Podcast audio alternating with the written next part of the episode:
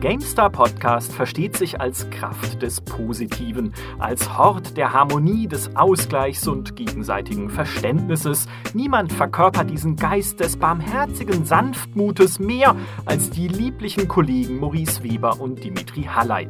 Aber Maurice ist heute nicht da und Dimi auch nicht. Die beiden sind irgendwo im Ödland der Appalachen verschollen, um einen Friedensvertrag zwischen atombombenwerfenden Irren und menschenfressenden Riesenfaultieren auszuhandeln, was wiederum uns hier im Podcast die Gelegenheit gibt, mal so richtig negativ zu sein, mal so richtig vom Leder zu ziehen über die Dinge, die Features, die Spielkonzepte, die uns in Spielen völlig gegen den Strich gehen. Und da geht's gar nicht um Lootboxen oder Quicktime-Events oder sowas, sowas, das zu hassen ist ja leicht. Wir sprechen über eigentlich harmlose oder vielleicht sogar sinnvolle Features, die uns trotzdem Spiele verderben. Mein Name ist Mecha Micha und wer wäre für diese Runde des Schlechten besser geeignet als meine reizenden, äh, pardon, gereizten GameStar-Kollegen Zeta Peter Bartke.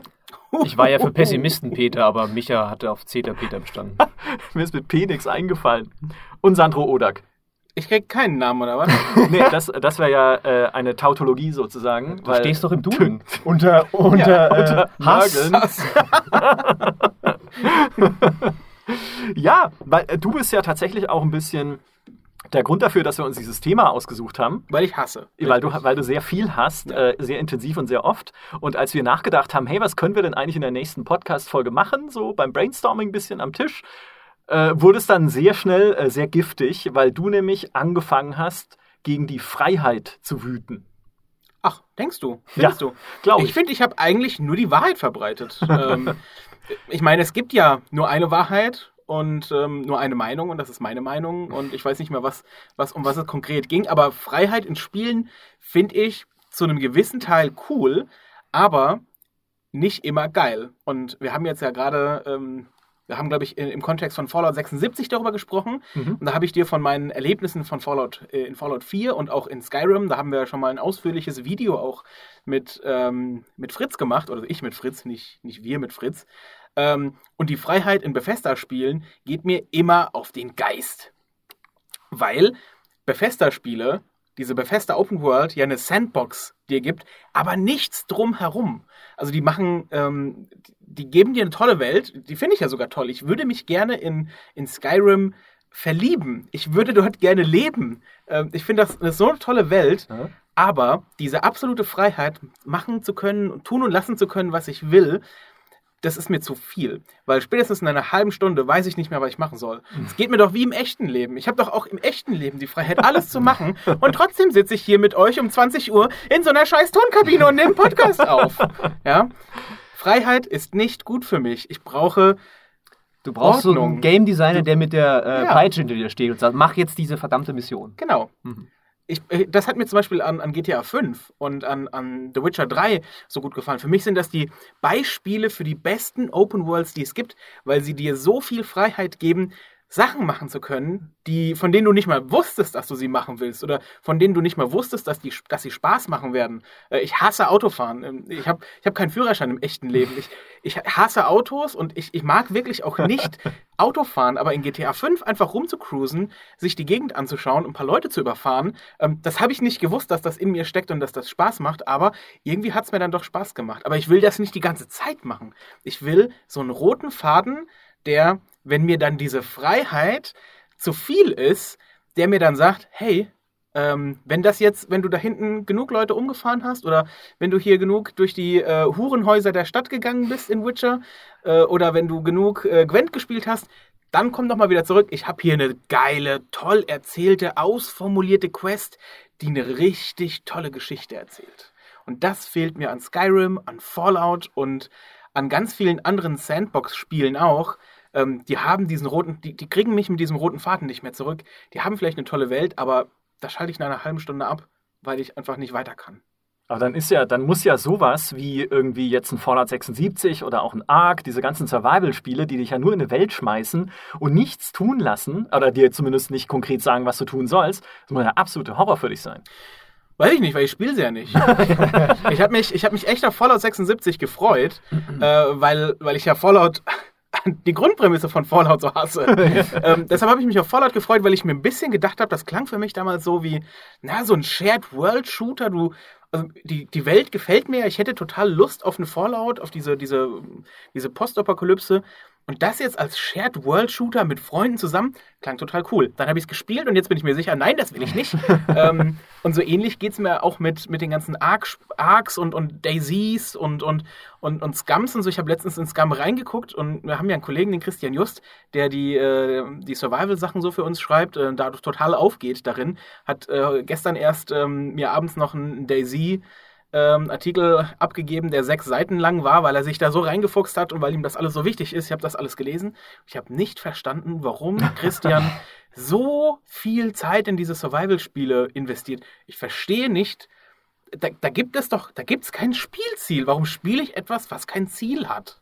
Weil du dir Du musst deine Ziele dir selbst setzen. Ich habe gerade Peter unterbrochen, das konnte man jetzt nicht sehen. Nee, nee, ähm, das war fast das gleiche, was ich sagen wollte. Also, äh, ich bin auch ganz deiner Meinung bei diesem Multiplayer-Zeug, das kann ich überhaupt nicht haben, äh, weil du ja dieses, dieses Crafting, da ist ja so eine dieser Komponenten, du sagst, oh, da kannst du dann bessere Sachen craften, dann kannst du dein Haus bauen, dann kannst du ein größeres Haus bauen. Das ist aber alles ja nichts Wert, Wertiges. Ne? Du musst einfach nur, oh, da gehen jetzt, äh, kannst du eine schönere Axt dir bauen. Ja, super, geil. Äh, damit dann noch mehr äh, Bäume fällen. Das finde ich auch total dämlich. Äh, aber was du sagst mit Fallout und so, und ähm, das ist halt das Problem, dass das ja so Erkundungsspiele sind. Und so ein Witcher ist, oder so ein, so ein GTA vor allem, ist kein, kein Spiel, wo ich hingehe, weil ich sehen will, was da ist, sondern da gehe ich hin, weil die Mission mich dahin bringt. Ne? Das, die so eine Art von Open World. Bei Fallout ist es so, da gehe ich halt überall durch die, über die ganze Karte, weil ich gespannt bin, ob es da was Cooles gibt. Ja, und gar nicht, lass mich nicht von Missionen leiten, sondern ich gehe halt wirklich reihum einmal und erforsche einfach alles. So tick ich einfach nicht. So tick ich auch in der echten Welt nicht. Ich könnte dir nicht sagen, was in meiner, in meiner Umgebung, wo ich wohne, in meiner Nachbarschaft, ich wohne da seit fünf Jahren. Ich könnte, also ich kenne da diese fünf Straßen drumherum. Wenn ich eine Straße weitergehe, ich wüsste nicht, wie es da aussieht. Ich war da noch nie.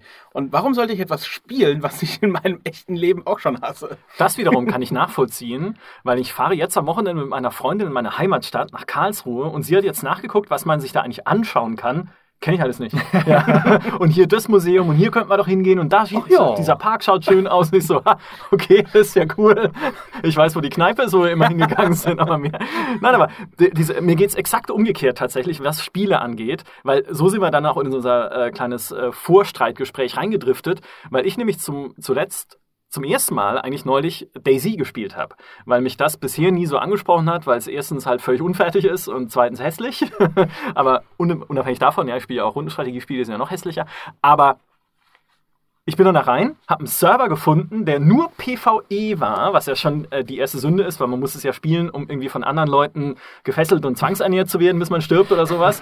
ähm, aber ich bin da rein, nur ins PvE wo es auch irgendwie verboten war, auf andere zu schießen, wo kaum jemand auf dem Server war, also der Server war niedrig ausgelastet. Ich habe keine Menschen gesehen in diesem ganzen Spiel, bin wirklich nur in dieser apokalyptischen Welt rumgelaufen und habe äh, Konservendosen gesammelt und Waffen zwei Stunden lang gebraucht, bis ich eine funktionsfähige Waffe hatte, weil ich habe zwar eine Pistole gefunden und ich habe Kugeln für die Pistole gefunden, aber ich hatte kein Magazin, in das ich Kugeln reintun konnte, um sie in die Pistole zu tun. Also und ich eine Kugel durchladen.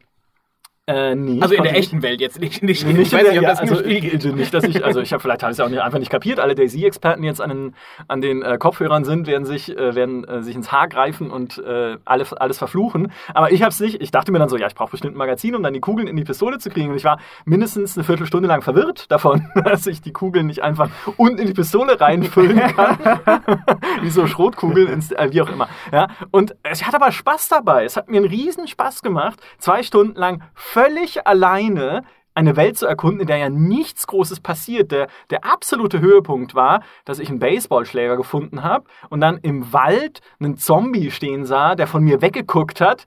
Und ich bin halt super sneaky an den Zombie angeschlichen und habe ihn halt umgehauen. Das war, er hatte nichts dabei, man konnte nicht mal looten. Aber das war der absolute Höhepunkt in diesen zwei Stunden. Und ich habe, ich mag aber trotzdem einfach dieses Gefühl, in eine Welt zu gehen und sie zu erkunden und zu schauen, mhm. was es da gibt und das alles zu vereinnahmen. Ne? Ist alles meins.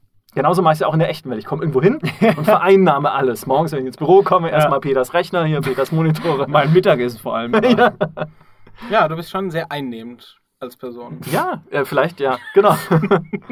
Aber das ist, deswegen ist es so konträr eigentlich unser Spielgefühl irgendwie. Ich brauche halt dann in so einem Spiel auch kein Ziel. Ich muss nicht wissen, okay, du musst irgendwie an den Punkt in der Kartenmitte, der irgendwie jetzt, äh, da steht dann die Kirche mit dem goldenen Heiligen Gral oder sowas, ja, brauche ich nicht. Sondern für mich reicht es dann schon, die Atmosphäre in dieser Welt zu erleben, schon auch dieses Gefühl zu haben, natürlich der ständigen Bedrohung, weil ja, die Zombies stehen ja da rum und am Anfang bist du noch nicht gut genug bewaffnet, um dich gegen mehrere zu wehren, die dann auf dich zukommen.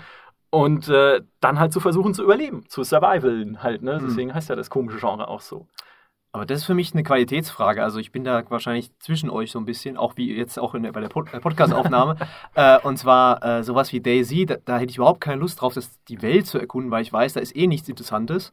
Und aber Bethesda macht halt coole, offene Welten, wo halt, die wissen halt, du musst halt immer so kleine Anreize setzen. Du musst da halt mal einen, ja, in Fallout 76 jetzt nicht, aber sonst einen NPC haben, der mit dir reden, einen Quest gibt, äh, oder ein paar Skelette, die eine komische Position haben oder irgendwas, was du erforschen kann. Und wenn du, wenn da halt nichts ist, wenn da, wenn ich weiß, da ist, ich kann nur die Landschaft angucken, dann kann ich auch rausgehen, ehrlich gesagt. Ja. Oder dann kann ich gleich so Proteus spielen oder so, dieses, ähm, dieser Walking Simulator, wo du einfach nur durch die Welt rennst. Das finde ich aber super. Das, das habe ich so, das, das, das habe ich so genossen. Das, das gibt mir auch nichts, ehrlich gesagt. Äh, doch, weil das halt so schön ist. Du, du schaffst dir, bei solchen Sachen schaffst du die Belohnung halt selbst. In dem Fall ist halt meine Belohnung, oh, da ist aber schönes Panorama, ein schöner Sonnenuntergang. Okay, ist vielleicht die schwächste Art von äh, Belohnung. Oh, ja.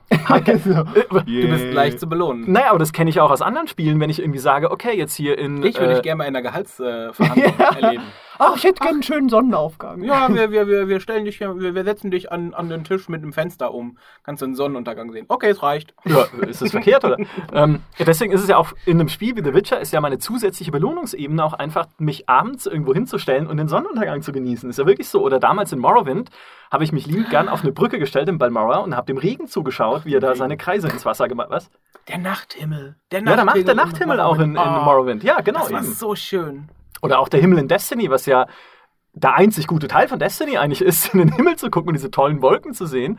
Ähm, also insofern, das, ähm, man sagt, man schafft sich halt seine Ziele selbst und auch bei Daisy, ja, du siehst halt überall nur mehr oder weniger formularisch dieselben leeren Häuser, aber das, was du drin findest, ist ja dann das Tolle. Hm. Und hin und wieder steht halt dann auch mal eine Kirche, in der du zwar auch nichts findest, aber sie steht da halt und du kannst hingehen und sie dir anschauen. Ähm, äh, wie im echten Leben, da steht eine Kirche, ich gehe nicht rein. so das, das, das absolut Überspitzte, was es angeht, dieses Sandbox-Gefühl, ist für mich ja Minecraft natürlich, weil in Minecraft hast du ja auch nicht wirklich ein festes Ziel und trotzdem grabe ich stundenlang durch diesen scheiß Erdboden, um Diamanten zu finden, die ich dann dafür benutze, eine Spitzhacke zu bauen, mit der ich schneller durch den Erdboden graben kann und länger, weil sie nicht so schnell kaputt geht. Hm. Das ist der einzige Zweck. Ja, ich werde sozusagen besser darin, dasselbe zu machen wie vorher, um wieder das zu finden, indem ich noch ein bisschen besser werde, damit ich weitermachen kann, was ich eh schon gemacht habe. Also, jetzt, wo ich selber erzähle, klingt es ja, für mich selber irgendwie du merkst, total absurd. Du im Leben bist, oder? Ja, es, es, es bietet mir halt äh, langsamen und äh, eigentlich wollte ich gerade, ich wollte gerade sagen, es bietet mir halt schnellen Erfolg, aber es ist ja nicht mal schneller Erfolg, es ist ja eine behäbiger Erfolg. Eine, eine erarbeitete Belohnung. Ja, also da beneide ich dich fast ein bisschen und auch alle die Leute, die Minecraft spielen oder so, weil ich, ich glaube, mir haben das diese AAA-Produktionen inzwischen ausgetrieben, weil du immer darauf aus bist, okay, wie kriege ich jetzt die meisten XP, wie kann ich jetzt das beste Ende kriegen, äh, wie sorge ich dafür, dass meine Gefährtin mit mir schläft, äh, ja, Dragon Age und so. ähm, Achso, Dragon und Age. Okay. Du bist, ja, genau, äh, im echten Leben auch. Äh, da gibt es keine XP leider. ähm, und das hat, das hat uns, glaube ich, so ein bisschen versaut und mich besonders. Ich merke es jetzt auch wieder, ich spiele gerade Assassin's Creed Origins äh, und es hat ja wunderschöne Ansichten. Also das sieht ja fantastisch aus, dieses Griechenland auf. Toll, ja. Da kannst du einen Screenshot machen, das ist immer eine Postkarte. Und ich renne da einfach durch, ja, wo, wo ist das nächste Symbol auf der Karte, dass ich hier was machen kann. Also, ich merke das schon gar nicht mehr so richtig. Ich kann das gar nicht mehr so wertschätzen. Äh, und ich glaube, dafür sind halt auch, gerade Assassin's Creed ist damit, glaube ich, einer der größten Übeltäter, die uns das alles so ein bisschen umerzogen haben, dass man eben nur noch auf die, auf die Meta-Werte guckt und nur noch auf die Belohnung und die Instant Gratification und das Level-Up und so weiter und so fort. Und alles andere ist nicht mehr so wichtig. Ja, klar, ist halt, du, du suchst halt nach Loot, ja, im Prinzip. In, äh, wie auch, halt auch in einem Destiny oder in einem Diablo, ja. Auch in einem, in einem Odyssey suche ich ja dann irgendwie das bessere Schwert. Und das kriege ich aber dann erst, wenn ich selber hochgelevelt bin und dann äh, kloppe ich halt ein paar Typen um. Aber trotzdem, ja, auch in einem, in einem Assassin's Creed Odyssey ist es teilweise nett, sich einfach mal in den Hafen zu stellen oder so und zu gucken, was da passiert, weil es gibt ja viel das passiert. Es bringt dir nichts, ja, also es bringt mich nicht weiter, weder im Leben noch im Spiel, das irgendwie zu erleben, aber man hat es mal gesehen. In den Watch Dogs zum Beispiel ist es ja auch so, du kannst da irgendwie auf den Friedhof gehen in Chicago, also im ersten Teil, und äh, kannst da halt irgendwie einem Begräbnis beiwohnen oder irgendwie sehen, wie Leute zu Gräbern gehen und da äh, sich irgendwie was auch immer dann aufhalten. Das ist schon ein bisschen komisch. Hier einen Trenchcoat also, öffnen. Ich mache das mache ich auch im echten Leben. Aber du siehst halt, um dich herum lebt halt diese Welt und manchmal ist es schön, das einfach nur zu hm. genießen und zu sehen. Und jetzt pass auf, jetzt treibe ich noch eins weiter, das hatte ich auch schon mal im Podcast erzählt. Ich spiele gerne City Skylines, aber nicht um der Herausforderung willen, eine Stadt zu bauen, die dann hinterher funktioniert, zwar auch okay, was Verkehrsführung und so angeht, aber ich spiele es immer oder oft im Cheat-Modus mit unendlich Geld und äh, irgendwie allen freigeschalteten Bauoptionen, weil ich einerseits viele Mods installiert habe, die halt sowieso die Balance komplett zerstören und dadurch irgendwie alles Geld verdienen zunichte machen würden. Aber vor allem deshalb, weil es mir eine große Freude ist, eine schöne Stadt zu bauen und dann entweder in so einer Spezialkameramod, die dich in eine, in eine Passantenperspektive versetzt, selber durchzulaufen oder mich in ein Auto zu schalten, das durchfährt und es mir einfach anzuschauen. Zwei Dinge dazu. Erstens, hier habt ihr es zuerst gehört, Michael Graf ist ein verdammter Cheater. Das ist schon das zweite Mal, dass ich es hier sage, man hört es hier trotzdem zum ersten Mal. Und äh, zum zweiten, what the fuck? Ja. Einfach nur rumlaufen. Ja. Ja gut, es gibt Leute, die machen einfach Screenshots in Spielen, die machen, äh, ja, ich habe letztens einen Artikel gelesen, hat einer, was hatte der, die, die besten Röcke in Assassin's Creed oder so, nee, die besten Schuhe, glaube ich, ähm, fotografiert und das immer äh, in einer Galerie zusammengefasst. Also es gibt halt so viel, äh, so viele unterschiedliche Möglichkeiten tatsächlich so Spaß mit Spielen zu haben. Da bin ich selber immer wieder erstaunt, weil ich immer ich, ich konsumiere fast nur noch die Spiele. Ne? Ich sage, oh, da ist ein neues Spiel. Ja gut, das spielst du jetzt durch, äh, willst wissen, wie die Story ausgeht und dann kannst du sagen, du hast es durchgespielt. Aber danach ist nicht mehr dieser Drang, vielleicht was auch früher war, das dann so richtig in diese Welt einzutauchen oder nochmal noch mal zu starten und dann nochmal alle Details anzugucken, sondern immer, wo ist das nächste Spiel, wo ist das nächste Spiel. Hm. Ich, ich hätte eine, eine Sache, weil ihr vorhin jetzt auch schon über ähm, das Spiel muss mir Loot geben, aber das muss irgendwie so ein Ziel geben. Es gibt ein Survival-Spiel, so Pseudo-Survival, ähm, das ich tatsächlich sehr gerne und sehr viel spiele, das ist PUBG. Ah. Ähm, wo, wo du ja auch sagen würdest, ne, wie so ein Survival-Game, Survival du hast halt diese, äh, diese Phase, wo du, wo du Waffen suchst, wo du erst Kram suchen musst und noch gar nichts äh, zusammen hast, dich noch nicht verteidigen kannst. Ähm, und dann geht es aber halt auf ein, auf ein konkretes Endgame zu, weil, weil natürlich auch durch diese Battle, Battle Royale-Mechanik äh, der Spielbereich kleiner wird und man zu Action fast schon gezwungen wird. Ähm, und ich und das gefällt mir aber trotzdem, obwohl es ja auch immer wieder dasselbe ist. Ich spiele ja immer wieder auf derselben Insel. Ich mag am liebsten die Erangel-Karte, diese, mhm. diese erste Insel. Die anderen spiele ich jetzt nicht so gerne. Was mir da so gut gefällt, ist, dass es halt, obwohl es ja keine Geschichte gibt, dass, ähm, dass dieses Multiplayer-Match, dieses Battle Royale-Match an sich ja eine Geschichte erzählt, weil es jedes Mal anders ist. Weil, weil es eben nicht irgendwie immer denselben Verlauf hat. Äh, wir laufen zu viert los, dann stirbt in der Mitte ähm, der erste unfähige Peter. Mitspieler. Ich wollte jetzt keine Namen nennen. Ähm, und ähm, ne? Du hast nicht, du hast jedes Mal was anderes. Du hast jedes ja. Mal irgendwie eine, eine Überraschung. Ähm, und ich glaube aber, dass das ist wieder so ein bisschen mein, mein Multiplayer-Fokus, weil ich, ich bin halt auch jemand, der der gerne Multiplayer-Shooter zum Beispiel spielt, der sich gerne mit anderen misst. Mir geht es da nicht darum zu gewinnen. Also ich finde das auch im Battlefield zum Beispiel, ich spiele das nicht, weil ich irgendwie so ein E-Sport ähm, Wunsch habe, der Beste zu sein und die, die höchste KD zu haben und am meisten Punkte zu haben, sondern mir geht es da halt darum, Spaß zu haben mit anderen, also mit dem Kollegen Alex von IGN zum Beispiel, aber mit anderen zusammen, wobei die nicht mit mir spielen müssen, sondern ich gegen die. das gefällt mir. Eigentlich bin ich ein Troll. Wenn ich, ich hab, auf Fallout habe ich mich auch am meisten gefreut, weil ich eigentlich halt Leute mit Atombomben in die Luft jagen wollte. Ja, dauert nur länger. Gut. Jetzt ja, hast du noch den Bogen geschafft, weil ich wollte jetzt gerade sagen, das ist viel zu positiv, was du hier sagst. Ja? Du sagst, so, was, was dir an Spielen gefällt. Das, ich bin es enttäuscht von dir. Es gibt ja auch Spiele. Los? Ich mag ja auch Spiele. Ich habe ich hab da aber angefangen mit, ich hasse Fallout und ich hasse Skyrim. Das ist schon mal eine ähm, gute Marke dann. Minecraft würde ich ja gerne lieben, weil ich das, ich finde das, ich finde die Idee hinter Minecraft so schön und so toll. Und ich habe mehrmals probiert, es äh, zu spielen und, und, und mit, mit Freunden zusammen auch einen Server zu machen und lass uns schöne Sachen bauen.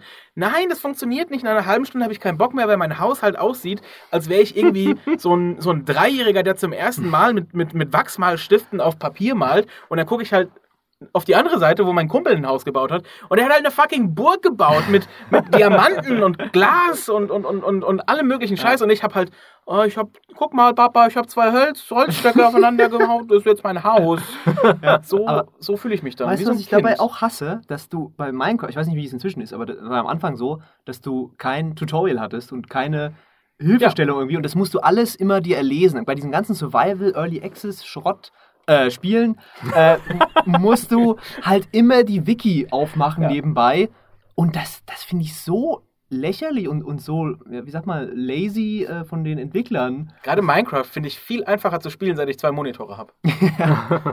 inzwischen ist es ja so, dass es diese eingebauten Rezepte gibt. Also kannst du inzwischen ja nachschauen, was du mhm. machen kannst mit den Sachen, die du hast. Aber das, äh, für mich gehört das gerade mit zum Reiz von so einer Sandbox, einfach natürlich nicht irgendwie in Webseiten, auf Webseiten rumzulesen, was ich jetzt tun soll oder sowas, aber selber rauszufinden, was meine Möglichkeiten sind. Und die Möglichkeiten entstehen halt auch aus der Umgebung und sind nicht einfach was, was mir irgendwie in die Wiege gelegt ist, was ich jetzt machen kann von mhm. Anfang an. Hey, du bist jetzt schon irgendwie der äh, Monsterschütze und der, äh, wie auch immer, perfekte Angler, um mal was Absurdes zu sagen, sondern ich kann es mir halt selber in dieser Welt erarbeiten mit dem, was um mich herum ist. Das finde ich halt spannend. Das finde ich geil, wenn du da keine große Transferleistung brauchst, sondern du kannst einfach sagen, das ist in der Realität so, das ist im ja. Spiel auch so. Mhm. Und das machen ja nur wenige Spiele tatsächlich, dass du irgendwie eine Waffe, jede Waffe aufnehmen kannst, die auf dem Boden liegt oder ja. äh, über kleine Hindernisse drüber springen kann, auch wenn der Leveldesigner das jetzt da eigentlich nicht wollte. Oder dass du eine Tür einschlagen kannst, wenn du ein, ein dickes Schwert hast, ja. Mhm.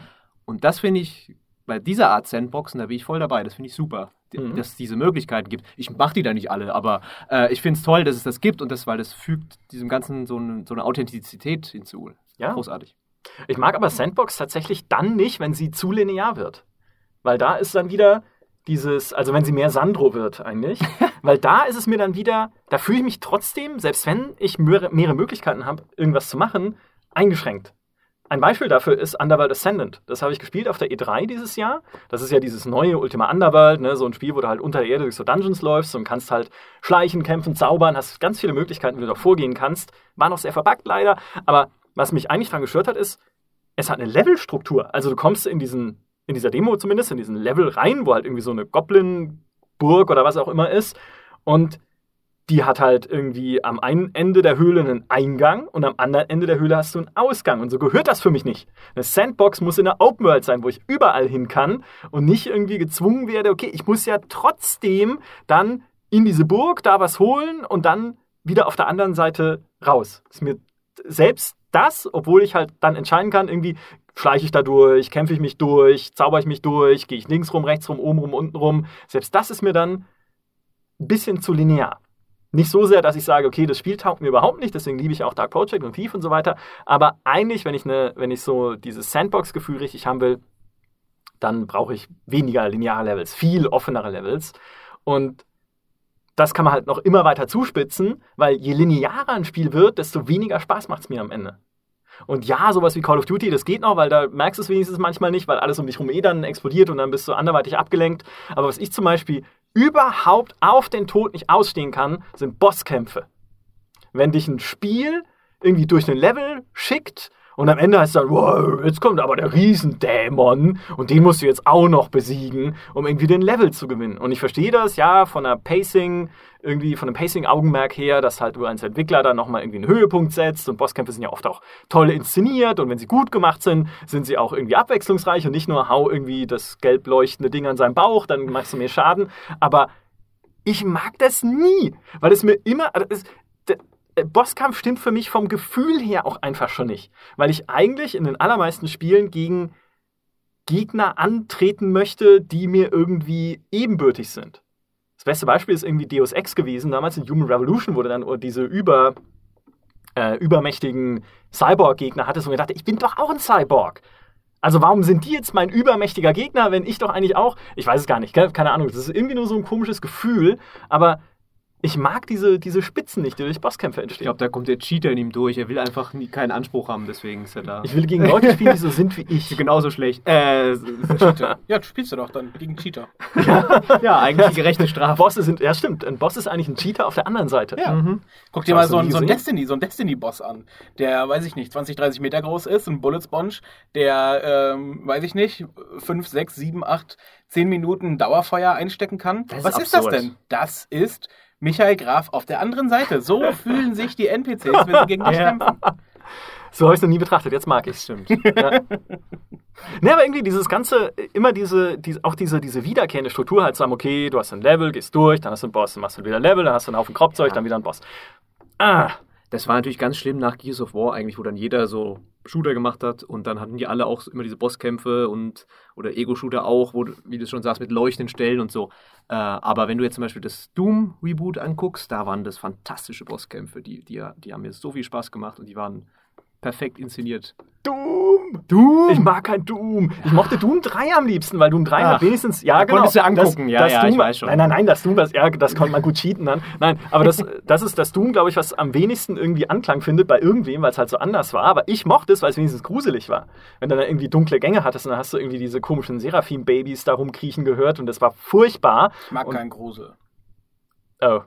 Okay, Das ist äh, schlecht. Das, das ist, äh, aber, also kannst du Spiele nicht spielen, wenn sie gruselige Momente haben, oder sagst du einfach, das Ich mag das einfach nicht. Ich mag auch keine Horrorfilme. Aha. Ich habe das äh, in, dem, in der äh, fantastische Artikel Top 250 äh, besten PC-Spieler aller Zeiten. Ich kann die URL auswendig, www.gamezone, äh, Gamezone, gamestar.de slash Artikel slash 3331911.html.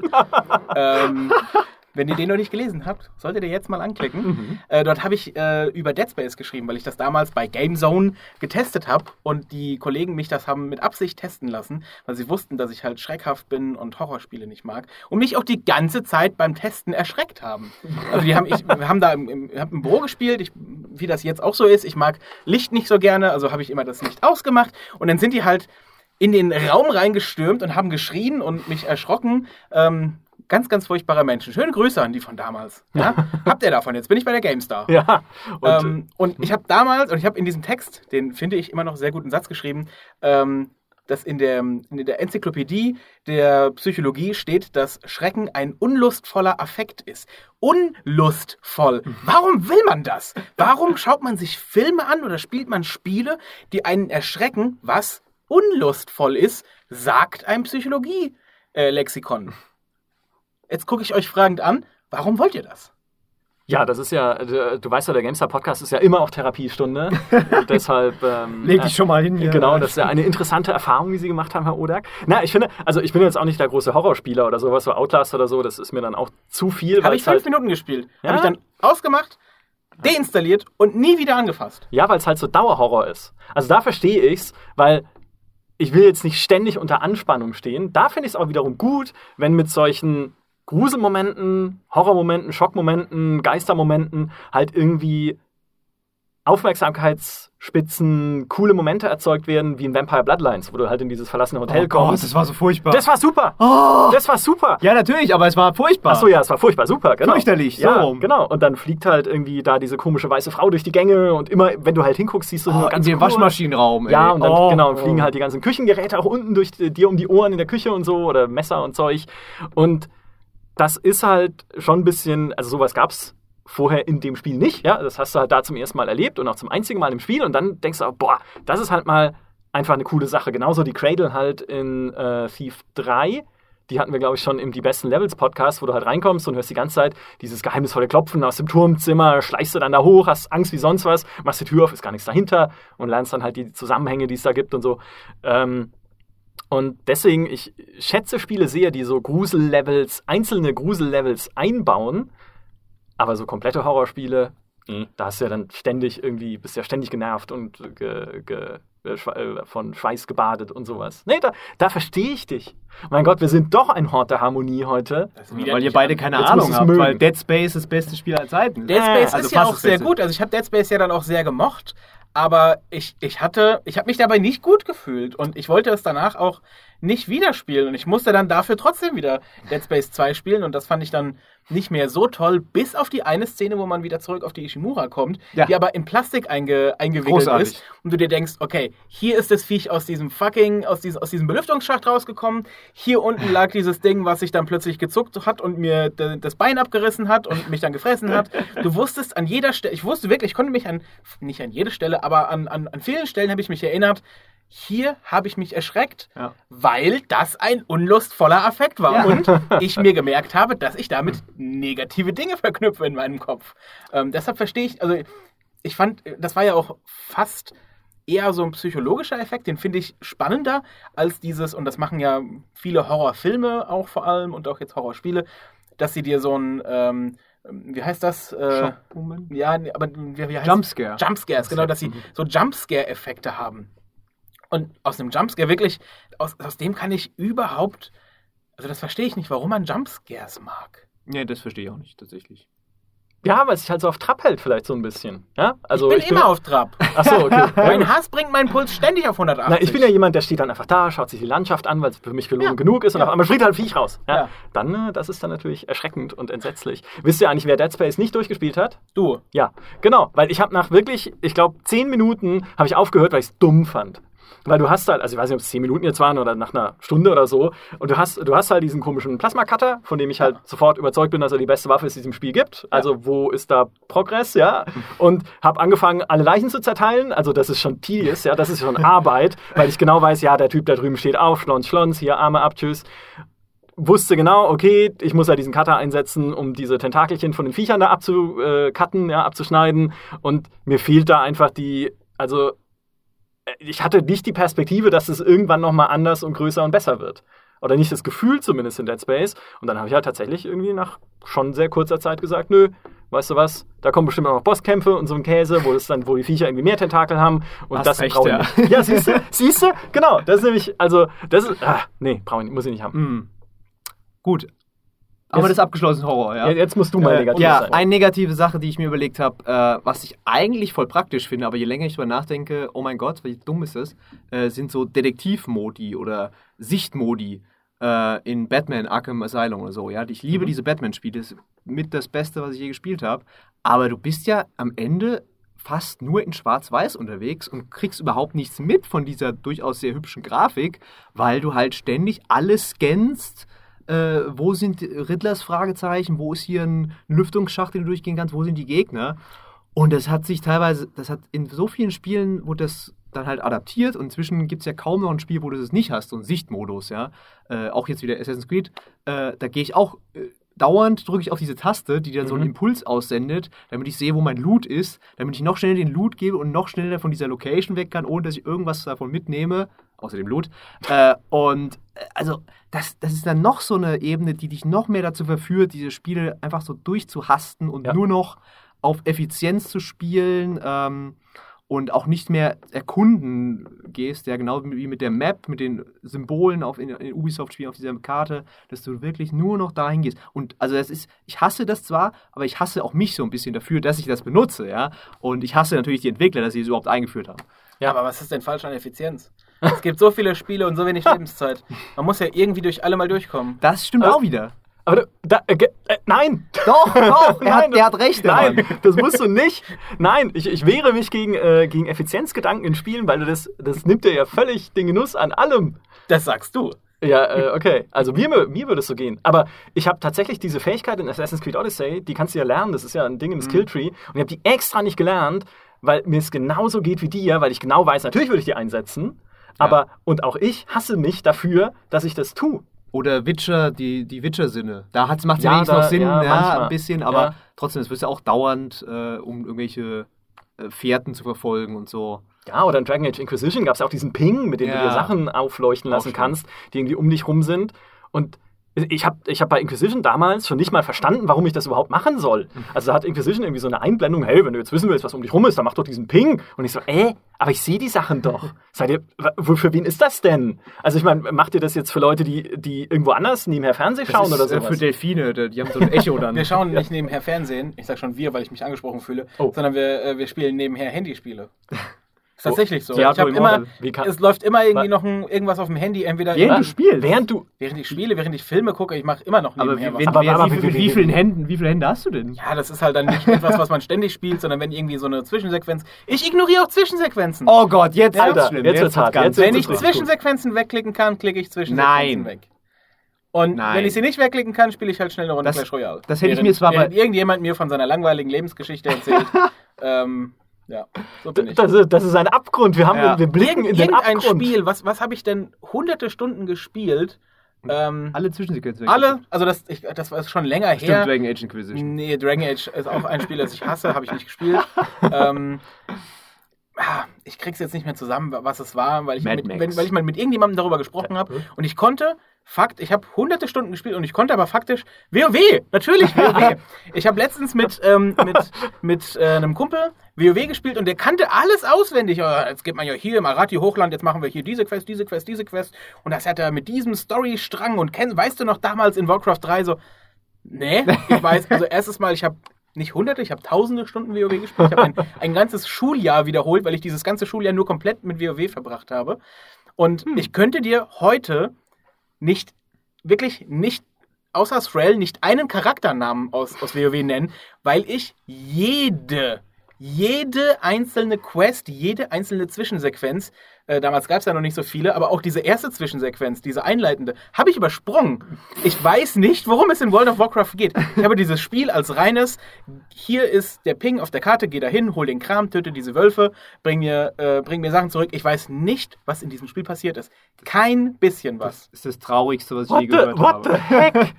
Mir geht es genau umgekehrt. Ich habe mir diese ganzen Sachen hinterher in Zusammenfassungsvideos angeguckt auf YouTube. Finde ich damit spannend. ich diese blöden. Würde ich jetzt vielleicht machen, Siehste? weil als mir das jetzt auch der Kumpel erzählt hat, klang das alles, boah, boah was? Das, das steckt alles in diesem Spiel. Ich habe oh alles Gott. weggeklickt. Genauso früher auch in, ähm, hier in, diesen, in den Gameboy-Spielen, die ich gespielt habe. Gameboy-Rollenspiele. Ich finde ja immer noch das Pokémon. Pokémon ist eines meiner, meiner Pokémon-blaue Edition hatte ich. Mein Bruder hatte, nee, ich hatte die rote, mein Bruder die blaue.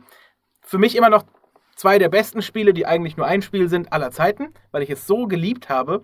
Ähm, ich könnte dir nicht sagen, was in diesem Spiel passiert. Ein, ein Junge zieht los und irgendwann ist das Spiel vorbei, weil ich auch da ständig a, a, a, a, a, a, jede dieser Texttafeln habe ich übersprungen. Alter, du bist wie die Leute, mit denen ich die Old Republic gespielt habe damals. Star Wars die Old Republic, wenn du in so einen Flashpoint reingegangen ist, der ja auch immer eine Story erzählt, kommen ja auch Zwischensequenzen und dann kann ja das Team, das Team muss glaube ich, oder musste zumindest zum gewissen Zeitpunkt einstimmig entscheiden, diese Sequenz abzubrechen. Und, und ich wollte die aber sehen.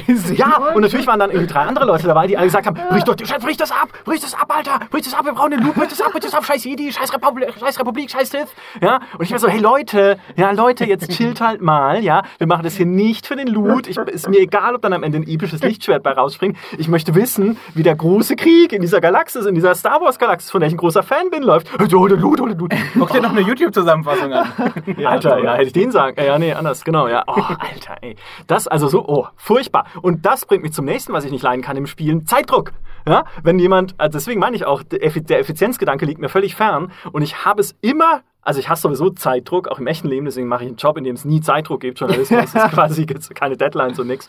Ähm, aber ich habe es nie gemocht, in, früher schon in Echtzeitstrategiespielen so, wenn es irgendwie eine Mission war mit Zeitlimit, wo es dann irgendwie heißt, hey, in einer Stunde fallen die Dämonen vom Himmel, ähm, bau doch mal deine Verteidigung auf. Oder andersrum irgendwie, du musst jetzt eine Stunde lang durchhalten hier gegen die immer wieder anrückenden Gegner. Oder irgendwie in der die letzte Mission von Warcraft 3 hat auch irgendwie ein, Zeit, äh, Zeitelement. Wurscht. Aber das, ich mag das nicht. Ich will von dem Spiel nicht so unter Druck gesetzt werden. Der Druck ist schon da, dadurch, dass ich sowieso gegen die Gegner kämpfen muss irgendwie und versuchen muss, da irgendwie zu gewinnen. Ohne Aber Cheats. sag mir doch nicht.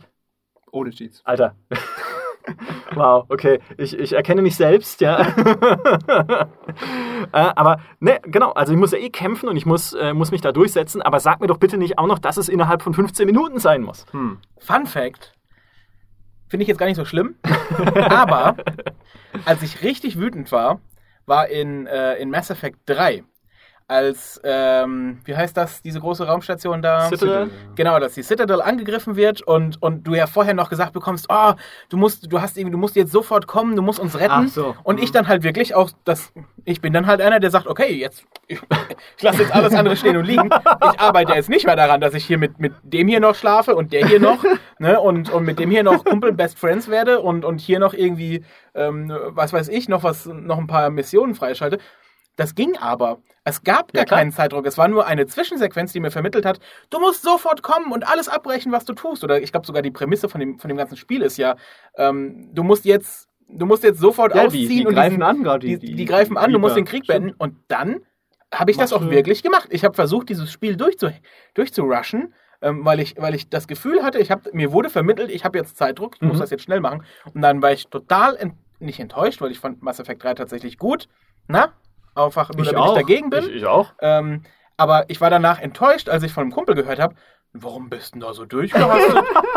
ja, du kriegst ja gar nicht das gute Ende. Ich habe ja und, und den Multiplayer und so, hättest ja noch irgendwie 50 Stunden dranhängen können, damit du alles siehst und, und, und, und alle Ressourcen einsammelst. Ich habe das Gefühl gehabt, ich muss da durchhasten. Das hat, mich, das hat mich am Ende genervt, weil es mich angelogen hat. Ja. Ich hatte gar keinen Zeitdruck. Das fand ich dann schlimm. Siehst du, aber das ist, das spricht ja einerseits hier für dich als Mensch, weil du scheinbar ein sehr hohes und ausgeprägtes Pflichtbewusstsein hast, dann in dem Spiel Oder Menschen zu helfen. Ja. Andererseits, also wenn ich jetzt sagen würde, du musst dringend, nein, ne? ähm, nee, aber das ist ja genau, also äh, das zeigt ja auch, wie das Open Worlds und Story mit Dringlichkeit halt einfach oft nicht zusammenpassen. Es ist ja in Witcher 3 genau dasselbe, wenn es irgendwie heißt, hey, deine Tochter wurde hier von der wilden Jagd, äh, nee Quatsch, wird von der wilden Jagd gejagt und du musst sie retten und suchen und finden und bevor sie irgendwie von diesen Geistern, völlig egal, wann du es machst, weil du kannst auch vorher erstmal rüber ins Dorf rein, schwarze Brett lesen, die Katze vom Baum retten, da drüben mit dem Priester schäkern und so weiter und so fort. Ja, genau, eben, ja, die wirklich wichtigen Sachen machen. Und da verstehe ich halt nicht, oder beziehungsweise ich verstehe schon, warum man das macht, trotzdem in dieser Story-Prämisse, weil Dringlichkeit halt immer ein guter Motivator ist und du denkst, boah, das Ende der Welt steht kurz bevor und ich bin der Einzige. Aber es muss ja auch möglich sein, eine Geschichte anders zu erzählen und diesen Dringlichkeitsfaktor halt irgendwie mal rauszunehmen, damit man, ja, Ich fände es cooler, wenn sie so konsequent wären und sagen, ja, du bist, hast dir jetzt so viel Zeit gelassen, hast alle Nebenquests gemacht. Ja, Pech gehabt. Äh, Siri ist tot. ja, und dann kommt einfach so eine Meldung. Ja, und die, die, weißt du, die Ereignisse laufen einfach weiter. das gibt's. Das gibt's in, äh, hier, wie heißt dieses Wii-Spiel? Xeno, nee, nicht Xenoblade, sondern äh, es war auch so, äh, so, so, so ein JRPG, wo es darum geht, dass deine Schwester oder Tochter, glaube ich, äh, irgendeine eine Krankheit hat und Hm. du musst jetzt innerhalb von, ich muss jetzt lügen, ich weiß es nicht, ob es stimmt, 90 Tagen musst du dieses Spiel beenden. Wenn du es in 90 Tagen schaffst, kannst du deine Schwester oder Tochter, wen auch immer du da ähm, helfen musst, ähm, kannst du sie heilen. Wenn es halt länger als 90 Tage dauert, ist sie halt tot. Ja, cool, aber das finde ich doch, finde ich ja gerade cool. Nein, das ist assig. Das ist, halt, das ist, das ist fies, das ist ein Zeitlimit. Und, und das, Willkommen im echten Ja, Leben. aber das ist kein, Ja? das ist kein, das kein ich so simples Game Over, was ich zum Beispiel dumm finde, Ja. ist bei, äh, bei Pathfinder Kingmaker. Da gibt es auch so Zeitlimits, auch so versteckte. Äh, und dann heißt es einfach, ja, jetzt kommt die Trolle, du bist tot.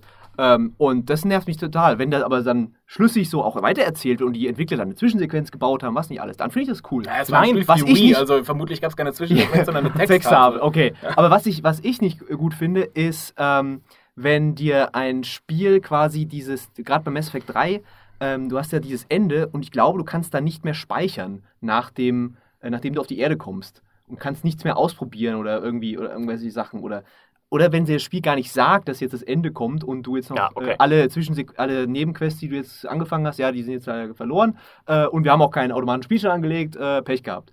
Das nervt mich tierisch. Und äh, ja, bitte nicht mehr machen. So, Ja, ist mir auch also bei Witcher auf die Nerven gegangen. Dass wenn du dann irgendwie, es, es gibt ja nur wenige irgendwie Momente, wo dann sozusagen das, was vorher passiert ist, vorbei ist.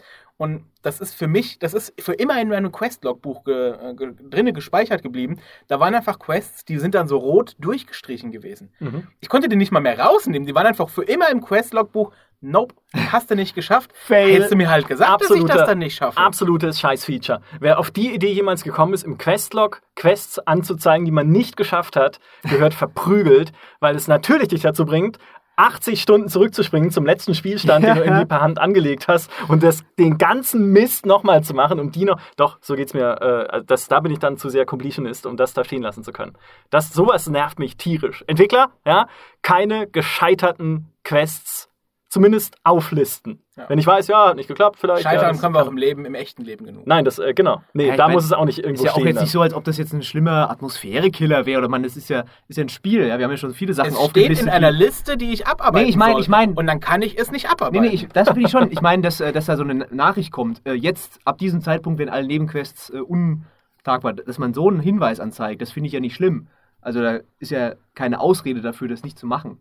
Weißt du, halt. Ja, Okay, woran ich gerade denken musste, was diese Zeitlimits angeht und äh, die Schwester, die stirbt oder die Tochter, das, äh, ich weiß nicht, ob ich das schon mal erzählt habe im Podcast, äh, in Star Control 2 ist das extrem, weil da geht es darum, dass man irgendwie mit den letzten Überlebenden der Menschheit, die äh, mit so einem Raumschiff durchs Universum fliegt und Verbündete sucht, andere außerirdische Völker, um dann die großen Unterdrücker zu besiegen, die die Menschheit irgendwie in so einem Gefängnis, auf so einem Gefängnisplaneten, also auf der Erde eingesperrt haben, aber da ist so ein Energieschild rum, dass die da nicht raus können. Und es gibt in dieser Galaxis zwei Alienvölker, sind so zwei, eigentlich ein Volk von so Vogelwesen, aber die eine Hälfte davon ist total pazifistisch und so hippiemäßig drauf und äh, will niemandem was zuleide tun. Und die andere ist halt mega aggressiv und so ein Kriegervolk und die führen einen Bürgerkrieg gegeneinander. Und davon kriegst du immer wieder mit und dann heißt es halt, ja, die kämpfen da gegeneinander und hey, dieses Kriegervolk bereitet jetzt seine große letzte Offensive vor. Und ich denke halt immer, ja, klar, natürlich, mach ich weiß doch, wie es ist. Es ist ein Open-World-Spiel. Ich kann überall hinfliegen, wo ich will. Und ja, jetzt baue ich halt erstmal auf dem Planeten da drüben meine Mineralien. Aber jetzt besuche ich mal die Heimatwelt von den anderen, von der ich irgendwie nur gerüchteweise gehört habe und ich muss sie suchen selber. Und dann passiert das. Ja, irgendwo ist der Punkt im Spiel, weil die Zeit tickt halt immer weiter, wo tatsächlich diese Hippies von dieser, von dieser Kriegerrasse überrannt werden. Die sind dann weg vom Fenster. Und das Allerfieseste dran ist, eigentlich hätte ich das vorher lösen müssen, also irgendwie einen Friedensvertrag zwischen den beiden aushandeln müssen, um ein Raumschiff zu bekommen von, diesen, von diesem Hippie-Volk, das halt das beste Raumschiff ist für den Endkampf, den ich dann führen muss. Bosskampf mal wieder, ja. Dankeschön dafür. Weiß ich nicht, wusste ich nicht, steht nirgends, sagt keiner, ist aber so. Das ist das absolut beschämendst schrecklich erklärbar cool, aber trotzdem nicht aufregendste, was mir jemals in einem Spiel passiert ist. Mir geht dazu nur ein Gedanke durch den Kopf. Eine Vogelrasse. Echt jetzt? Das klingt überhaupt nicht Sci-Fi-mäßig spannend cool. Ey, Star Control ist das beste Sci-Fi-Parodiespiel, das es gibt. Es ist so lustig. Das spielst du nur für den Humor, für die dämlichen Völker, die es gibt. Es gibt. Es ist eine Satire sozusagen. Es ist lustig, ja, ja. Okay, dann nehme ich das zurück. Aber bitte, liebe Entwickler, Vogelmenschen. Pack die nicht in ein Spiel, das ich ernst nehmen soll. nee, das Star Control darfst du nicht ernst nehmen, aber das, ist, das gehört ja mit dazu zum Problem, weil das Spiel dir die ganze Zeit suggeriert, alles lustig, alles blöd, alle in diesem Universum sind Idioten, es gibt irgendwie eine Alienrasse mit einem Admiral, der auf Menschen steht und halt als pervers gilt unter seinen Leuten, weil er dich die ganze Zeit anmacht. Ja, also ganz, ganz tolle Charaktere, ganz fantastische, lustige Völker, die du da triffst, irgendwie eine so eine Alienrasse, die die ganze Zeit Angst vor dir hat, weil du irgendwie ein Mensch bist und sie sind irgendwie nur so Schleimbatzen und du musst ihnen dann erstmal versichern, dass du ihnen nichts Böses willst und so. Aber so dieses ganze Spiel über suggeriert es dir, du musst nichts ernst nehmen. Und dann ist es so radikal, ein komplettes Volk auszulöschen, was seinen Krieg führt. Ihr Schweine. Aber gut, es bleibt wenigstens im Gedächtnis, ne? Ist auch nicht schlecht. Ja, Star Control könnte ich jetzt nicht sagen, dass ich jemals davon gehört habe. Äh, ich weiß nicht, ob es ein, ein, Feature kann man jetzt eigentlich nicht sein. Es ist eher so, ein, so eine komische Sache, die sich etabliert hat. Aber was mir in, in gerade in Shootern oder in, in Actionspielen sehr nervig äh, auffällt, ist, wenn deine Laufgeschwindigkeit schneller ist als die von den NPCs, die vor dir herlaufen und eine Tür öffnen müssen.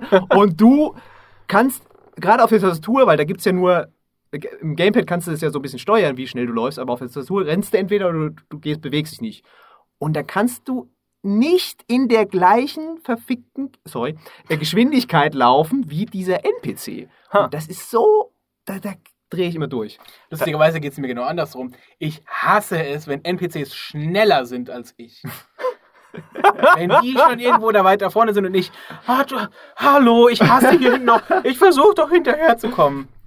Ich will sogar schneller sein als die. Damit ich, damit ich, wenn die an der Tür stehen, ähm, damit die da hinten machen können, was sie wollen. Ich renn schon mal rein, ich gehe hier schon mal den Raum und sowas.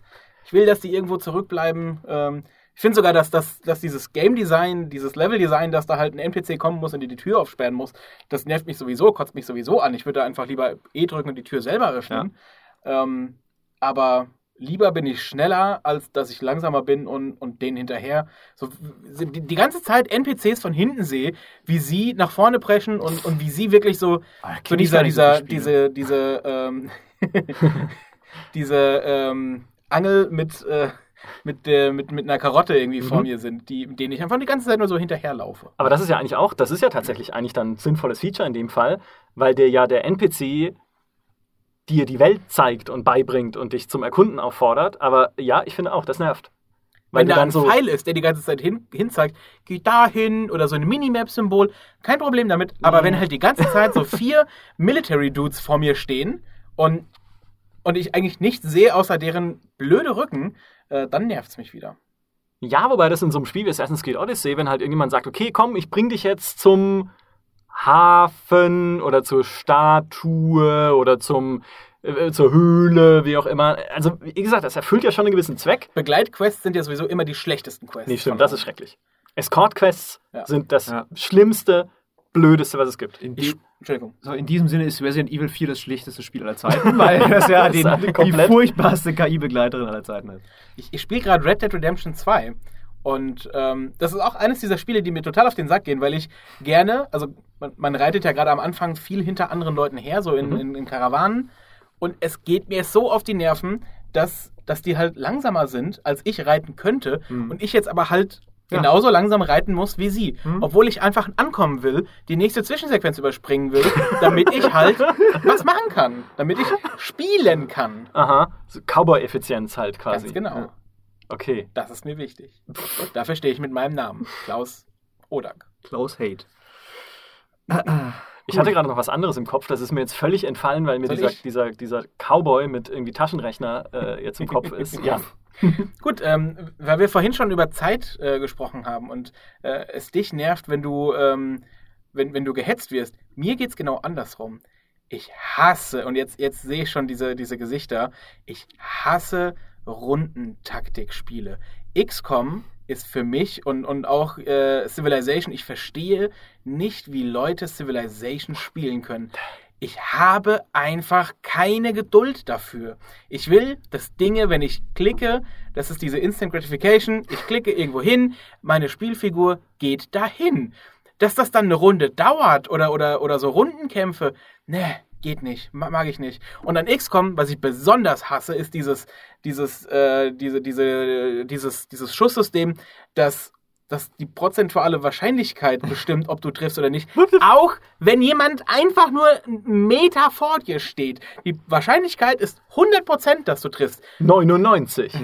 100%, dass du auf diese Entfernung triffst. Aber das Spiel das Regelbuch sagt, da muss ein anderer Prozentwert stehen. Deshalb, selbst wenn ja. du einen Zentimeter ja. von dieser Figur entfernt stehst, ja, klar. das ist für mich nicht nachvollziehbares Ach, Gameplay. Das gab's. XCOM, Civilization, all diese Spiele, das ist für mich, das sind veraltete Spielmodelle, die früher gezogen haben und funktioniert haben, wir, weil wir ja nichts anderes hatten. Wir hatten keine Computer, die das in Echtzeit berechnen konnten. ja. Aber seit 1999 geht das halt. Und deshalb weiß ich nicht, warum wir das immer noch spielen. Du hast tatsächlich, ich gebe dir sogar ein bisschen recht. Gerade bei der, na, bei der Darstellung. Weil das, das war, glaube ich, das Problem tatsächlich, dass du das nicht so darstellen konntest. Und XCOM 2 kenne ich auch das waren einige der, der schlimmsten Momente in meinem XCOM 2-Test, wenn du wirklich die Schrotflinte im Gesicht des Aliens hast und dann dreht der Soldat sich so ein bisschen weg und schießt in die Luft. Ja, das kann passieren, ja, ja. der Rückstoß, Aber das ist halt, Wind. das ist halt, nee, das, so ist es ja nicht. Es ist einfach, das ist nicht darstellbar, was da gerade passiert, ja. Okay. Und ähm, das ist halt das Problem dabei. Äh, und klar, da bräuchte man ein besseres System. Aber grundsätzlich ist Echtzeit-Taktik natürlich das Beste auf der Welt. Und Nein, XCOM sowieso. Rundentaktik, oder? Äh, Rundentaktik. Ey, Echtzeit-Taktik ist auch gut. Ja, aber äh, gerade gerade dieses Runden... Genau, also mir geht's ja umgekehrt, ja. Ich mag ja den Zeitdruck nicht. Und gerade ein Rundentaktik- oder ein Rundenstrategiespiel gibt dir halt die Möglichkeit, auch mal zu überlegen, was du tun sollst. Ja. Ich will ja, ja, gar nicht überlegen. Ich will einfach machen. aber deswegen heißt es ja Strategie. Du musst ja... das.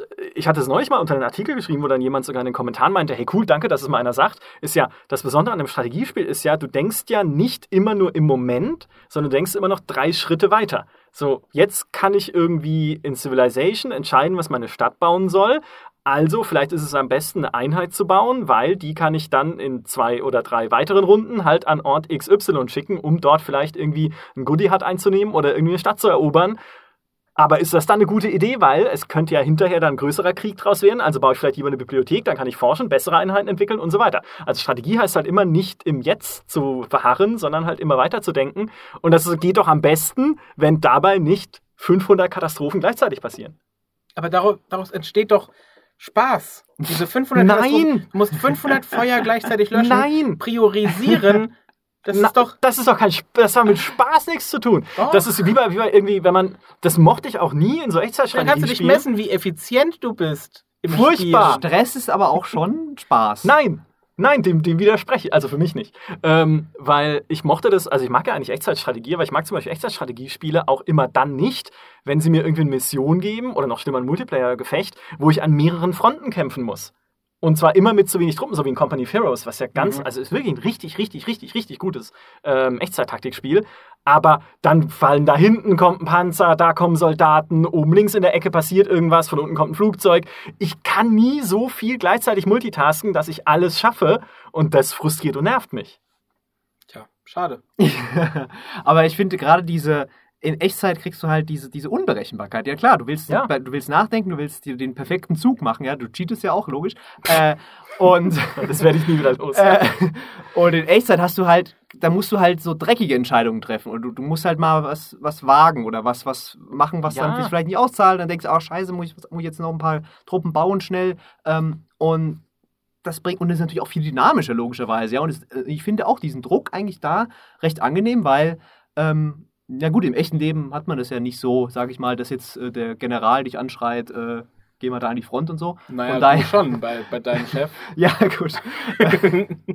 Na, aber das ist ja, wie- deswegen, ich koche ja eigentlich gerne, aber nie mit zu vielen Töpfen oder sowas. Weil ich dann genau weiß, okay, das da drüben kocht über, hier muss was rein, im Ofen Ja. ist was, was schwarz wird. Da, da hast du ja auch ein reales Risiko, ja, dass es die Sache Ja, verbrennt. dass du da Aber beschissenes das, ist, mir- das, ist natürlich, das will ich natürlich auch nicht, Ja. aber im Spiel Ja. ist doch, da lade ich halt einen alten Spielstand, wenn es nicht klappt. Ja, nee, das, nee, so, das kann Das ich mache nicht. ich weil aber dann- auch nicht. Wenn Was? ich, wenn, ich, wenn ich dann einmal versagt, also wenn ich, also ich, ich, ich, wenn ich, wenn ich zum Beispiel Einheiten verliere, die ich eigentlich noch bräuchte, lade ich nicht neu. Und dann habe ich halt, dann hat meine Strategie nicht funktioniert. Wenn ich am Ende die Mission deshalb nicht schaffe, muss ich halt die Mission wiederholen. Dann wiederhole ich die Mission. Ja, so Aber dann nochmal, ja, also wirklich so für, für so Kleinkram, auch bei XCOM, das ist mir auch so auf die Nerven gegangen, dieses Charakter äh, ausbauen und sowas. Ob der stirbt oder nicht, ist mir doch scheiße. What the- Oh, na, das, Nein, der ist dir nein, nicht egal, nein. weil dann verlierst du das Spiel. also ich habe bei XCOM immer einen Durchgang gemacht, wo ich wirklich so, ein, so eine Neulade-Hure war. Nee, wie sagt man? Ähm, Safeskammer. Beschäftigte Safeskammer. ja, so. im Äh, ja, horizontalen genau. Gewerbe. Eine professionelle. Von Äh, Speichersystem. und äh, wirklich keinen Tod zugelassen habe. Ich wollte immer, dass die überleben. Und dann habe ich aber nochmal gespielt, ja, auf Hardcore oder Iron Man, wo du halt nicht speichern kannst, äh, beziehungsweise nicht wieder laden kannst. Äh, und äh, dann hast du halt ein ganz anderes Spielgefühl, weil dann verlierst du halt einen Typen und denkst, oh nein, den habe ich doch gerade äh, so hochgezogen, der ist jetzt gerade Lieutenant oder Captain geworden, hat die neue, coole neue Fähigkeit. Was mache ich jetzt? Und dann musst du wirklich überlegen, oh, okay, dann muss ich jetzt so einen Rekrut mitnehmen und dann vielleicht schafft er gerade noch so den, den Lucky Punch, diesen Zufallstreffer und äh, macht das Alien kaputt und du schaffst die Mission, der steigt wieder auf und das bringt dann dir diese Dynamik, die du in Echtzeit auch hast, tatsächlich in dieses Rundenstrategiespiel. Aber weißt du, was ich jetzt gerade überlege, wo du das erzählst, das hasse ich. Weil, tatsächlich, weil äh, diese ganze, wo du vorhin erzählt hast mit der, mit der Schusschance und sowas, dachte ich noch, naja, das ist halt eigentlich doch ein cooles Ding, weil du nie genau weißt, was passiert und so eine gewisse Unberechenbarkeit dann doch immer noch hast. Aber eigentlich mag ich tatsächlich auch gerade bei Rundenstrategiespielen den Zufallsfaktor nicht, bei Kämpfen, auch bei einem Civilization, je weniger zufällig ein Kampfsystem war, desto mehr mochte ich es, je vorhersehbarer das Ergebnis war. Irgendwie ab dem vierten Teil gab es ja dann auch eine Vorhersage, hey, wie viel Schaden machst du denn, äh, wenn du da und da angreifst und sowas, trotzdem noch mit dem Zufallsding, aber immer ein bisschen äh, erkennbar. Weil, nicht weil ich das irgendwie für ein blödes Feature halte oder sowas, sondern weil es mich, de, den, die schlimmstmögliche Verhaltensweise in mir zum Vor, äh, zum äh, ja, Aufblühen bringt, nämlich gerade dieses Saves Coming. Weil bei mir geht es ja bei Civilization dann so weit, zumindest in denen, die halt wirklich sehr zufällige Kämpfe hatten, wie in Civ 2, dass ich vor jedem Kampf gespeichert habe und neu geladen, wenn mir das Ergebnis nicht gefallen hat und wenn das Ergebnis auch nur war, den Health-Balken ein bisschen näher anzukratzen.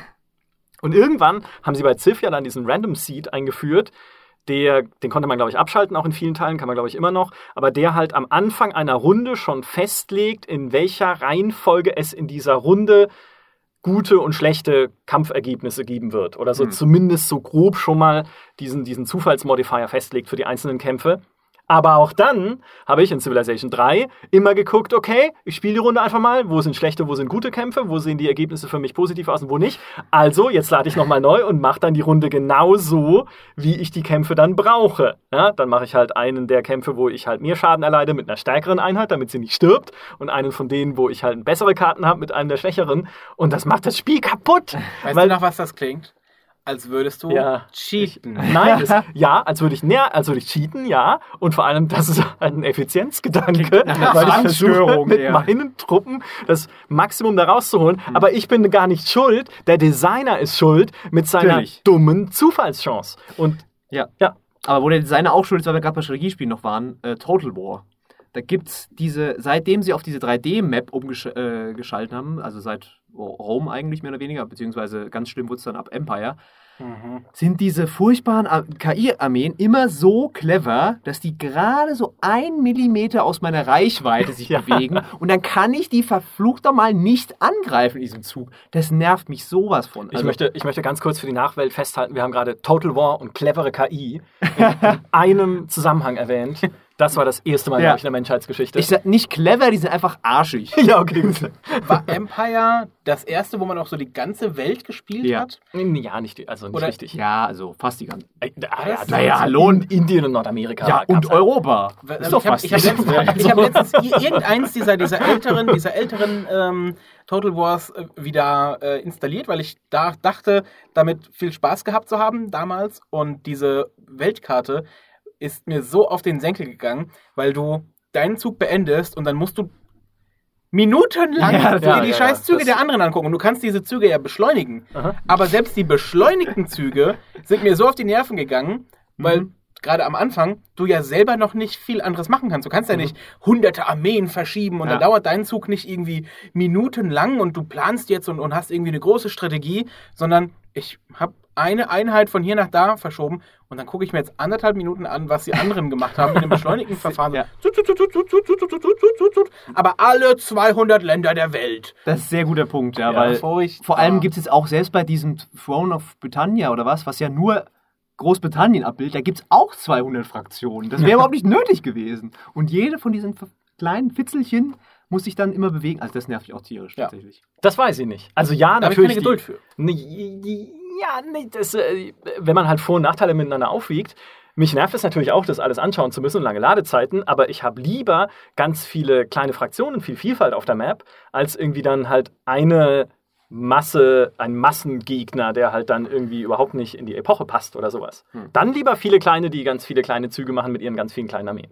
Ja, aber wir sind jetzt halt hier in der Überzahl, also wir haben recht. Nö, klar, es ist ja auch eine demokratische Abstimmung hier. Ja. Äh, es gibt doch sowieso nur eine Meinung, das ist Sandros Meinung. Genau. Am Ende wird die Folge halt einfach gelöscht von mir ja. dann und ich nehme sie nochmal auf mit es mir alleine. Ja, es gibt ja keine Das wäre richtigen. Cheaten. ja. Ganz genau, und wir wissen ja, dass du ein Cheater bist. Ja, danke, es gibt danke. ja keine richtigen und keine falschen Meinungen. Es gibt ja nur meine und dumme Meinungen. ja, ah, gut. So, wir haben tatsächlich, äh, wo wir gerade schon viel über Zeitdruck und sowas gesprochen haben, das äh, Ende oder beziehungsweise die Stunde knapp angekratzt jetzt, was unsere Aufnahme angeht. Deshalb würde ich sagen, setzen wir an zum äh, Schlussplädoyer gegen das Feature, was uns am meisten schon immer gestört hat. Oh, das ist fies jetzt. Das ist echt fies. Ja, das ist mal vorher, Hättest du mal vorher besprechen Weil ich hasse ja, ja so, siehst du mal? Ja, ich hasse genau. ja so viele Sachen gleichzeitig. Dieser Zeitdruck, den finde ich jetzt nicht okay. Ja, aha. Jetzt merkt ihr mal, wie das ist. Ja, ihr habt jetzt 99% Chance zu verfehlen mit dem, was ihr sagt. oh, ich weiß was. Ähm, ich liebe ja klassische Rollenspiele, diese Party-RPGs. Baldur's Gate 2, das ist wirklich das beste Spiel. Also jetzt, ich habe es zwar schon ein paar Mal gesagt, aber das ist das beste Spiel, alle definitiv. Äh, aber was ich hasse, ist, wenn du eigentlich diese Charaktererstellung, die macht überhaupt keinen Sinn. Mhm. Weil du sollst dir einen Charakter erstellen und sollst eigentlich schon vorher wissen, wie dieser Charakter sich spielt, welche Fähigkeiten du brauchst, wie oft diese Fähigkeiten überhaupt im Dialogen vorkommen oder so. Und äh, worauf es hinausläuft, ist, du spielst es ein paar Stunden und dann denkst du, ah Mist, jetzt habe ich einen Charakter gebaut, der, der kann überhaupt nichts, äh, gehst wieder zurück und spielst das Ganze nochmal und stellst, jetzt machst du deinen perfekten Charakter. Äh, und genauso sowas wie Diablo 2, äh, Torchlight oder Path of Exile ist ja der, der Ober-Hyper-Skillbaum. Mhm. Dieses, ähm, ja, hier, äh, du musst jetzt einen Guide durchlesen, damit du weißt, was du in 50 Leveln für eine Fähigkeit haben willst. Gar nicht. Nein, das, das, ist, das ist schlechtes Design, sorry. Mhm. Das ist nicht gut. Bei mir wäre es wirklich diese, ähm, ich, ich liebe Open World, ich spiele gerne Spiele in der Open World.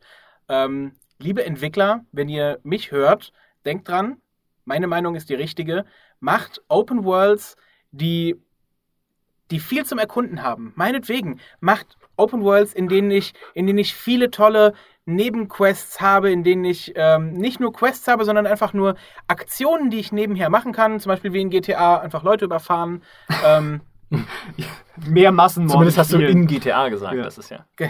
Er hat doch keinen Führerschein. In Real Life mache ich das ja nicht, weil ich Achso, ja keinen Führerschein habe. Nicht mehr. Aber, aber macht das, aber bitte, bitte, bitte liefert mir drumherum immer wieder diesen roten Faden, der mich zurückbringt in dieses äh, ja, so nicht in das enge Korsett von so einem, ähm, von so einem Schlauch, von so einem Levelschlauch, aber zumindest der mir einen roten Faden durch das Spiel bietet, wenn ich jetzt erschlagen bin von der Offenheit von der Spielwelt. Mhm. Bietet mir ein, ein Pfad durch eure offene Spielwelt, damit ich eben nicht nach einer halben Stunde sage, ja, das hat jetzt irgendwie schon Spaß gemacht, aber jetzt höre ich auf mit Skyrim, weil ich bin hier irgendwo am Ende der Welt und ich habe jetzt, um ehrlich zu sein, keine Lust, nochmal eine halbe Stunde zurückzulaufen, weil da die, die eigentliche Quest losgehen würde.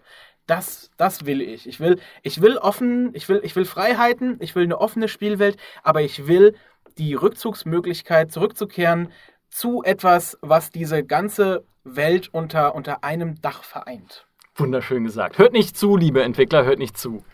Mehr Freiheit, keine Ziele, das ist alles super. Ähm, ich habe tatsächlich was, was wir bis jetzt noch gar nicht angesprochen haben, was mich nämlich immer, eigentlich oft, eigentlich, nee, eigentlich immer, eigentlich jedes einzelne Mal stört in Spielen sind Spielkarten. Aus zwei Gründen.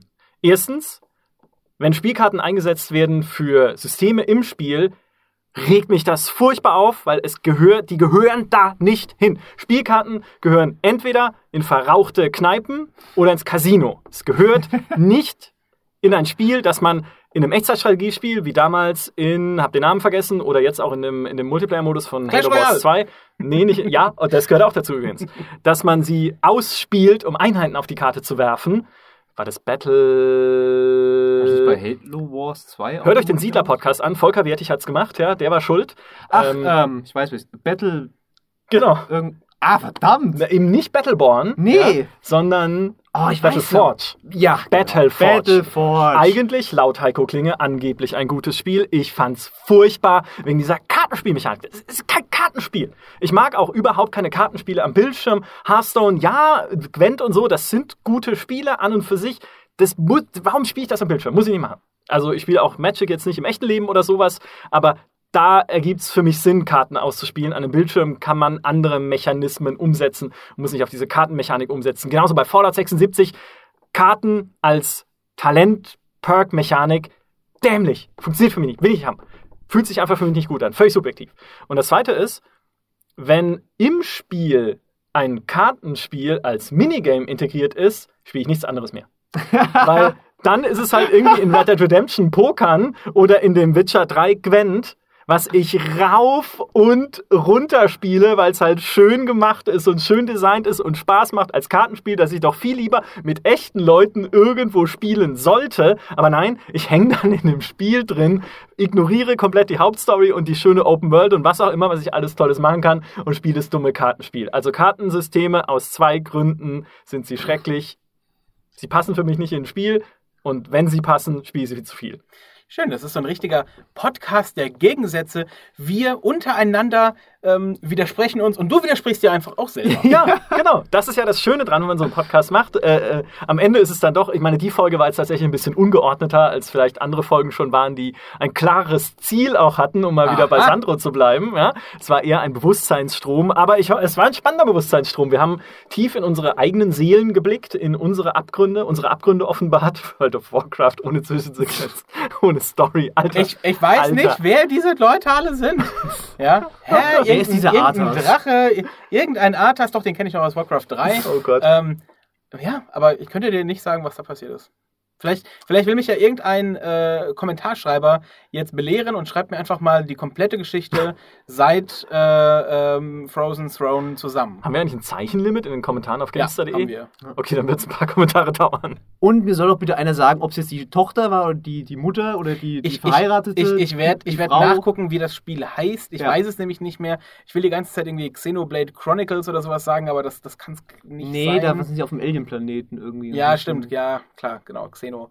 Ähm, nee, es war, ein- war ein anderes, aber ein Wii-Spiel. Ich werde das raussuchen, wir werden das unten in, im Text einfach verlinken. Wenn das alles ganz anders war als meine Erinnerung ist, gesagt, bitte, bitte verzeiht es mir. Dann muss Bist es schon alt. Ich habe das Spiel selber übrigens auch nie gespielt. Äh, Ich habe, äh, wie gesagt, hätte es von deiner Beschreibung nicht äh, erahnen können. JRPGs. Ich verabscheue JRPGs, ja, weil sie eben diese, äh, diese, diese Texttafeln haben. Auch das ein Feature, Oh das ja. finde ich aussterben muss, so wie äh. Rundenspiele. Ne? Texttafeln gehören in Spiele, die bis 1995 erscheinen konnten. Danach gab es Ton. Dafür gibt es, deshalb gibt es keinen Grund mehr für Texttafeln. Das ist das beste Schlusswort für den Podcast, weil Ton schlägt alles. Ja. Bis zum nächsten Mal. Tschüss. Können wir bitte so einen Tontafel-Podcast machen?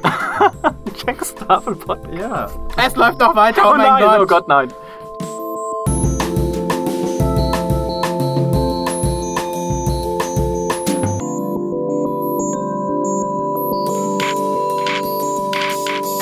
Warte mal, ich habe hier extra. Äh, äh, äh, äh, äh. So, ich rede, warte War es mal. für euch genauso schön so wie für mich? Schöner.